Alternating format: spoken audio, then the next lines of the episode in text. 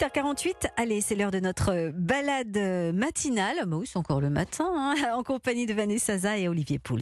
Bonjour Vanessa Zaza. Bonjour Lionel, bonjour à tous. Bonjour Olivier Pouls. Bonjour, bonjour tout le monde.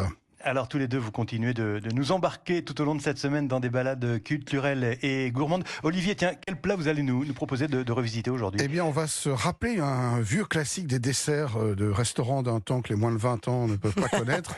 L'omelette norvégienne. Mais d'où ça vient? Ah. Et puis surtout, pourquoi on la fait plus? Bah oui, bonne question, bonne question. Mais on commence avec vous, Vanessa. On continue euh, évidemment de pousser les portes euh, des grands sites du patrimoine qui célèbrent les fêtes. Et ce matin, on part en Normandie, c'est bien ça. Dans l'heure, on pousse les portes du domaine du champ de bataille, c'est bien ça? Oui, du champ de bataille pour, une, pour passer une période de Noël féerique chez un hôte euh, hors du commun.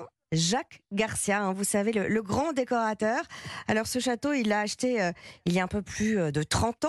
Euh, c'est un château du, du 17e, un, palais hein, même, puisque on, y vivait à l'étage, hein, comme à Versailles, à, Fontainebleau.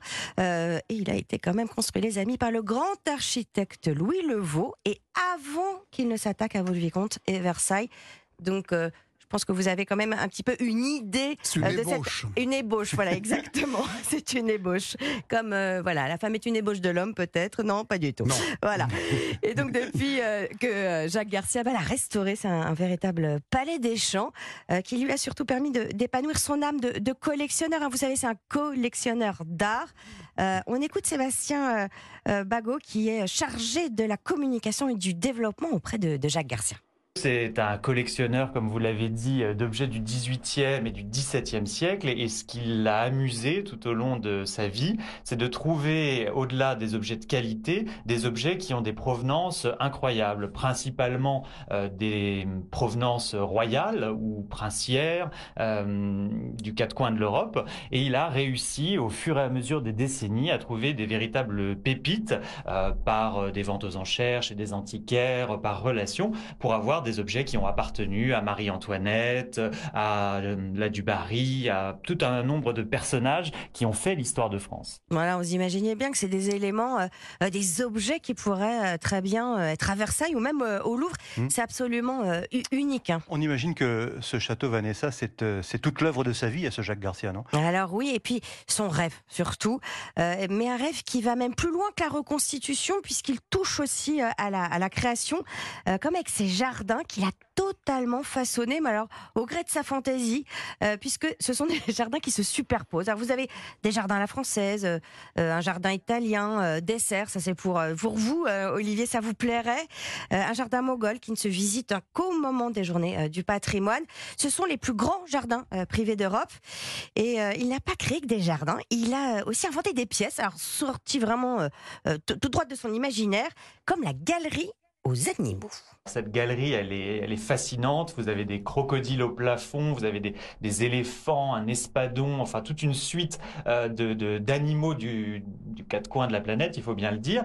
Euh, et c'est assez euh, logique d'avoir cela dans une aussi grande maison, car vous savez, au 18e, forcément, il n'y avait pas d'avion, on ne voyageait pas aux quatre coins du monde comme on peut le faire aujourd'hui. Et donc, la grande richesse dans ce genre de maison, c'était d'avoir des cabinets de curiosité où on pouvait découvrir le monde chez soi. Et dans la galerie des animaux, eh bien justement, il y avait euh, moyen de voir des animaux exotiques, de voir euh, des, insectes, de voir tout un tas de choses qu'il était impossible de voir quand un aristocrate ne quittait pas euh, l'Hexagone à l'époque.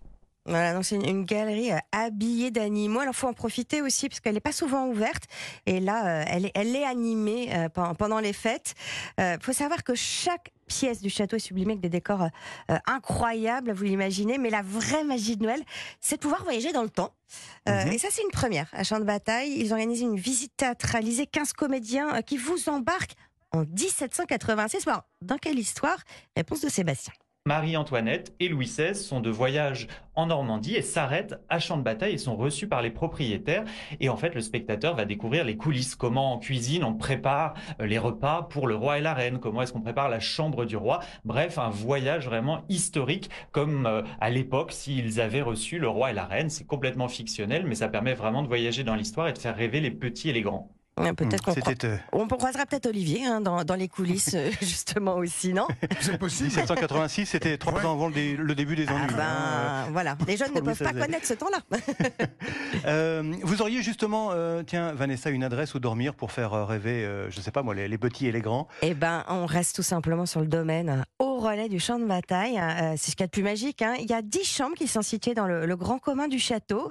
Et alors là, Jacques Garcia s'est amusé. Il a, il a décidé de, décorer ses chambres à la mode du 19e, alors dans des ambiances orientales, exotiques. Donc, un dépaysement, ça, ça fait rêver les enfants. Puis les grands aussi, hein, comme vous deux, j'imagine. Oui, bah oui, pourquoi pas, effectivement.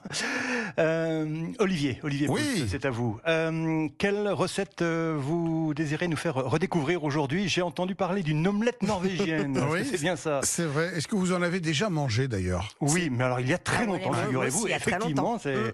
c'est un peu le plat oublié. Ça date. hein. Ben voilà, vous le savez, tout au long de cette semaine, on, on retrouve, on, on exhume des plats qui sont un peu passés dans les, dans les oubliettes de l'histoire de la gastronomie, pourtant qui ont connu une, une belle période, de belles heures de gloire.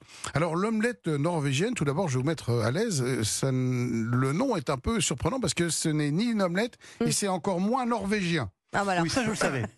C'est un dessert hein, donc, qui, est, qui est composé de glace, de meringue, et qui est une invention qui est euh, identifiée. C'est pas souvent le cas en cuisine. Parfois, on- c'est pas très bien. C'est souvent des, des coproductions. Là, on sait très bien. C'est un chef du nom de Balzac. Alors rien à voir avec euh, Honoré de Balzac. Euh, Honoré, lui, lui, voilà, lui était le chef du, du Grand Hôtel à Paris, et il a euh, créé cette recette en 1867 pour euh, le compte de l'exposition universelle. Et ce chef, en fait, Mhm.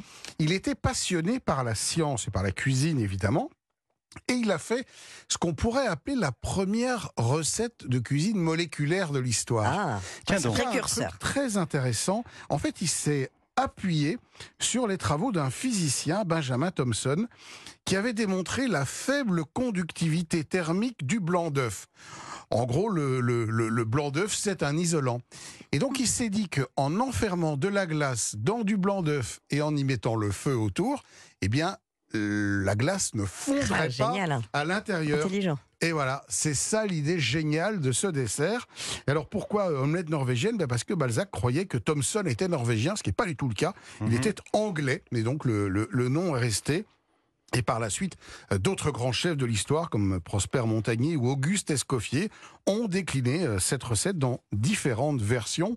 Un dessert euh, très technique, très euh, spectaculaire aussi, puisqu'on le flambait en salle, qui, comme beaucoup, un peu comme les crêpes La Suzette, ouais. ben voilà, a, a disparu au moment où on a euh, privilégié le, le dessert à l'assiette. Et C'est vrai qu'il y a toujours un peu de, de physique et de chimie finalement dans la cuisine. Eh ben en fait, c'est ça, euh, tout s'explique en réalité, et là, il était un des premiers à l'expliquer. Si vous voulez, ben, je vous donne une petite recette d'omelette norvégienne. Ah bah oui, Ah, bon, on est preneur, faire hein. on, est, on est là pour ça, oui. pendant les fêtes.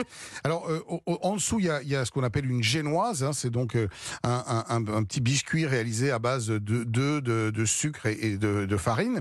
Ensuite, eh ben, il vous faut de la glace, des blancs d'œufs, du sucre, euh, du sucre glace, du sucre semoule, un sirop qu'on va faire avec 15 centilitres d'eau, euh, 75 grammes de sucre et 10 centilitres de rhum, et puis un peu de rhum pour le flambage. Alors, on, on Oui. dispose une tranche de génoise dans le fond d'un moule, on verse le sirop pour l'imbiber, on pose la glace par-dessus, on rajoute une tranche de génoise et on laisse prendre le tout au congélateur.